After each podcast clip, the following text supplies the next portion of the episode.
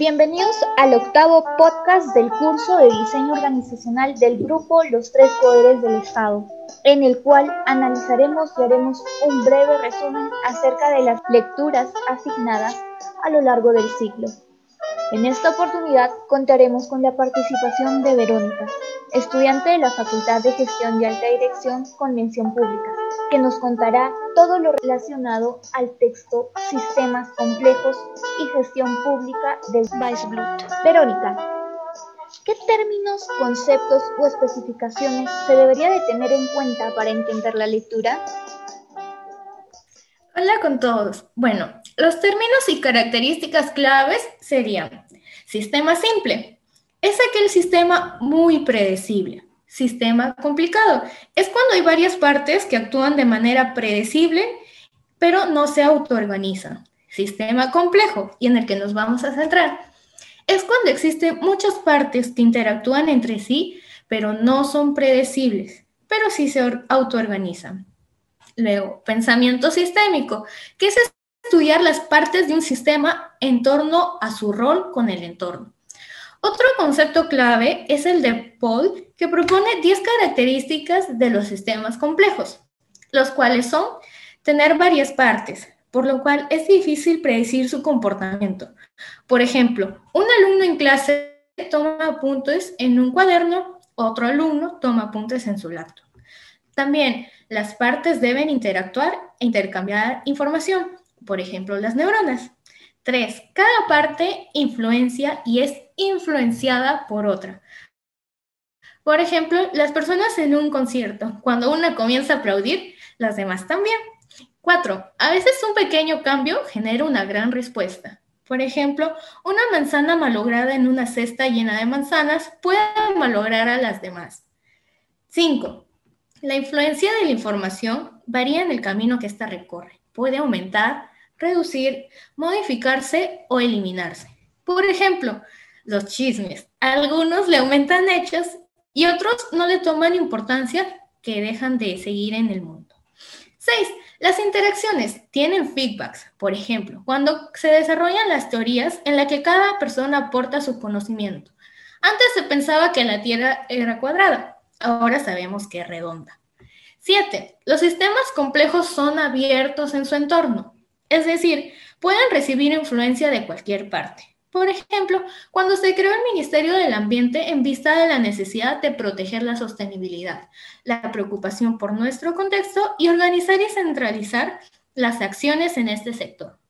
8. Existe una estabilidad dinámica por el constante flujo de interacciones. Por ejemplo, cuando es verano, tu cuerpo tendrá que eliminar el calor por medio de la sudoración. En cambio, en invierno tu cuerpo necesita producir más calor y acumularlo para no enfermar.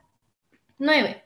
Varía en el tiempo, pero tiene como base el pasado. Por ejemplo, un niño que le enseñan a nadar y aunque de adulto ya no lo haga tan seguido, este aún recuerda cómo nadar.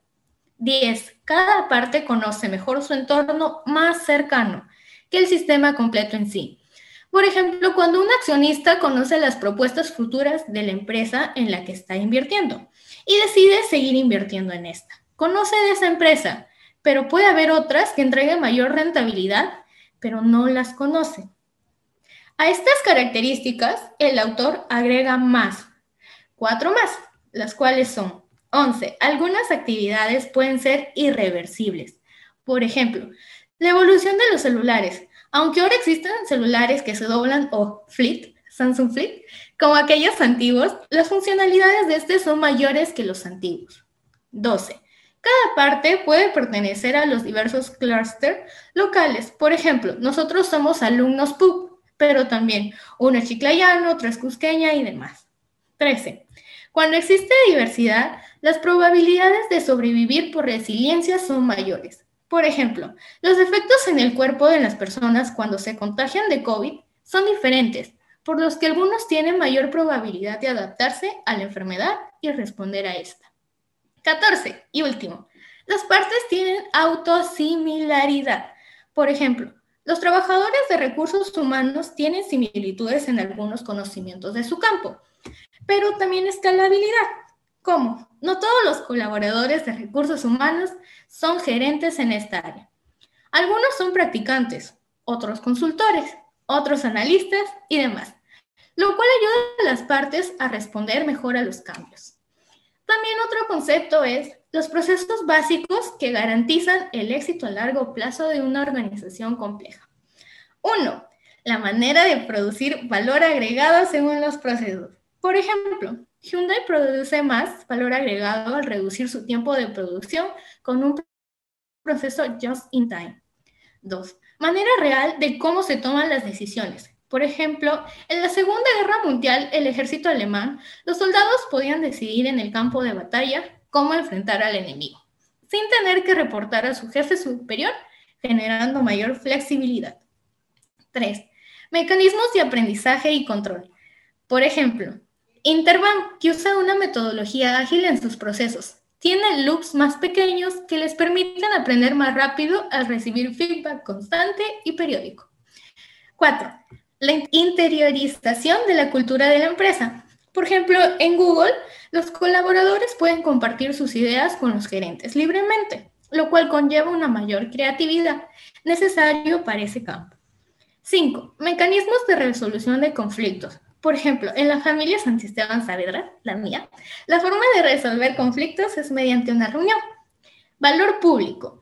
Para el autor, valor público es cuando se analiza qué es valioso para la sociedad y se realiza un diagnóstico de las expectativas en la política y de lo viable operativamente. Otro de los conceptos es el Estado weberiano o moderno, el cual se puede describir mediante ocho principios. 1. Estructura jerárquica de superior subordinado claro. 2. Descripción de puesto clara. Cada uno sabe lo que tiene que hacer. 3. Especialización de trabajo con manual de funciones claro. 4. Meritocracia. Todos suben conforme a sus resultados. Trabajo de jornada completa. Comportamiento limitado por reglas. 7. Trabajo en bases de datos para poder comprobarlo. 8. Buena remuneración del trabajo. Y otro de los conceptos, y el último, sería insularidad, en la que cada una de las partes de una organización trabaja como una isla autónoma dentro de un sistema. Muy interesante todo lo que nos comentas, Verónica, en relación a estos sistemas complejos. En ese sentido, eh, me gustaría preguntarte, y creo que todos los oyentes te van a escuchar de la mejor manera, cuáles son los conceptos y enseñanzas que nos puede dejar este texto y si en base a esto nos puedes brindar un ejemplo que nos clarifique un poco todo lo que vas a mencionar. Claro, a ver, primero el contexto que nos describe el autor es el sector público se caracteriza por un mecanicismo, es decir, la jerarquización, el uso de manuales y demás. No obstante, como actúan las partes puede ser diferente al organigrama, reglas y demás, ya que las organizaciones actúan de manera independiente y se autoorganizan. Estas últimas características serán más fuertes mientras la organización sea más grande, pero se debe tener cuidado con llegar a una aglomeración de anarquías, que es cuando cada parte actúa según sus propios propósitos, para lo cual debe haber un adecuado diseño de los sistemas de control que genere límites que permitan productividad, satisfacción y entrega de los bienes y servicios propuestos. Recordemos que la carencia de controles, sean administrativos o normativos, pueden llevar a la corrupción. Para poder evitar ello, el autor propone realizar un análisis sistémico, en el que se estudie cada parte, pero teniendo en cuenta los patrones de interrelación que tiene cada uno con su entorno.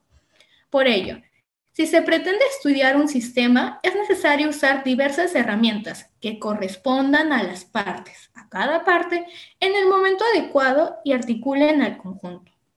En ese sentido, después del análisis, se podrá realizar una síntesis de las partes para lograr un resultado mejor que las partes. En otras palabras, juntar las partes para lograr un resultado diferente. Pero hacer esto es difícil, porque la información está incompleta y las consecuencias son inciertas debido a la no predictibilidad del sistema complejo. En vista de ello, debemos hacer un análisis y síntesis porque esto se complementa. Por ejemplo, el Estado peruano se divide en tres poderes, Si hacemos leyes desde el legislativo, pero no las efectuamos desde el ejecutivo, es probable que no funcione y no se otorgue valor a la sociedad. Además, si existen conflictos y estos no se resuelven, se podría parar el proceso y no llegar a nada sin la intervención del Poder Judicial, por lo que debemos complementar en vez de dividir. Las partes articuladas funcionan mejor que las partes fragmentadas. En base a ello, ¿por qué decimos en la síntesis que cuando logramos un resultado diferente cuando se articulan las partes?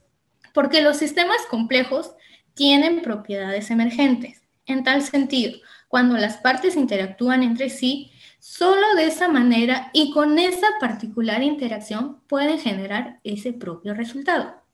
Por ejemplo, en las pasadas elecciones presidenciales, muy pocos predijeron los resultados de la segunda vuelta, a menos, al menos de que Pedro Castillo pasaría segunda vuelta, con el mayor número de votos. Además, ¿puede alguien predecir lo que pasará después de conocer los resultados de la segunda vuelta? Sabemos que cada uno de ellos tiene propuestas para su plan de gobierno, pero ¿cuál sería el efecto de implementarlos? Estos cambios periódicos como es el elegir un nuevo presidente, pueden producir consecuencias grandes, más allá del punto de inflexión, sean negativas, como las crisis económicas, o positivas, como el aumento del PBI peruano. Además de esas consecuencias, también cambios, estos cambios generan patrones de comportamiento. Por ejemplo, con la crisis del país de Venezuela, muchos de los venezolanos decidieron salir del país, pero este patrón no fue planificado en parte porque nadie puede predecir el futuro de las acciones. Dadas estas características, debemos tener en cuenta que si vamos a analizar un sistema complejo, es muy difícil definirlo. Tienen una lógica difusa. Por ejemplo, es fácil definir un foco, pero una empresa que produce focos, podemos decir que es una empresa que produce focos, porque es una afirmación significativa en la que muchos coinciden. Pero si uno opina que tiene una jerarquía horizontal y otros vertical, ¿cuál es su jerarquía en realidad? Es difícil definir esto, ya que los sistemas, como crecen, van volviéndose difíciles de definir. En adición a ello, habiendo conocido las características y procesos de un sistema complejo, ¿cómo analizarlo? Según el autor, se podría analizar cada una de las partes de acuerdo a su rol, también se podría analizar las causas de este cambio en los procesos y las interacciones entre las partes del sistema. Por ejemplo, la desnutrición infantil, la punta del iceberg, no se puede solucionar solo dando leche a los niños. Se debe otorgar también agua potable, servicios médicos, concientizar a las madres de los niños y otros. Para ello, debe intervenir no solo el MIDIS, sino también el MINSA y otros stakeholders. Debe haber una normativa clara, un objetivo claro, una administración clara y demás. No obstante, como el ejemplo, en el, sector público se caracteriza por tener diversos stakeholders, que al momento de interactuar producen diferentes resultados, como cuando las madres presionan a los congresistas a dar una ley y estos presionan al Ejecutivo para dar presupuesto y que éste sea ejecutado. Asimismo, en el sector público se debe conocer las motivaciones de cada stakeholder para así cambiar las reglas del juego. En ese sentido, los congresistas pueden desarrollar la ley si creen que ello les otorgará mayores votos. ¿Y qué pasa cuando se producen cambios en un sistema complejo?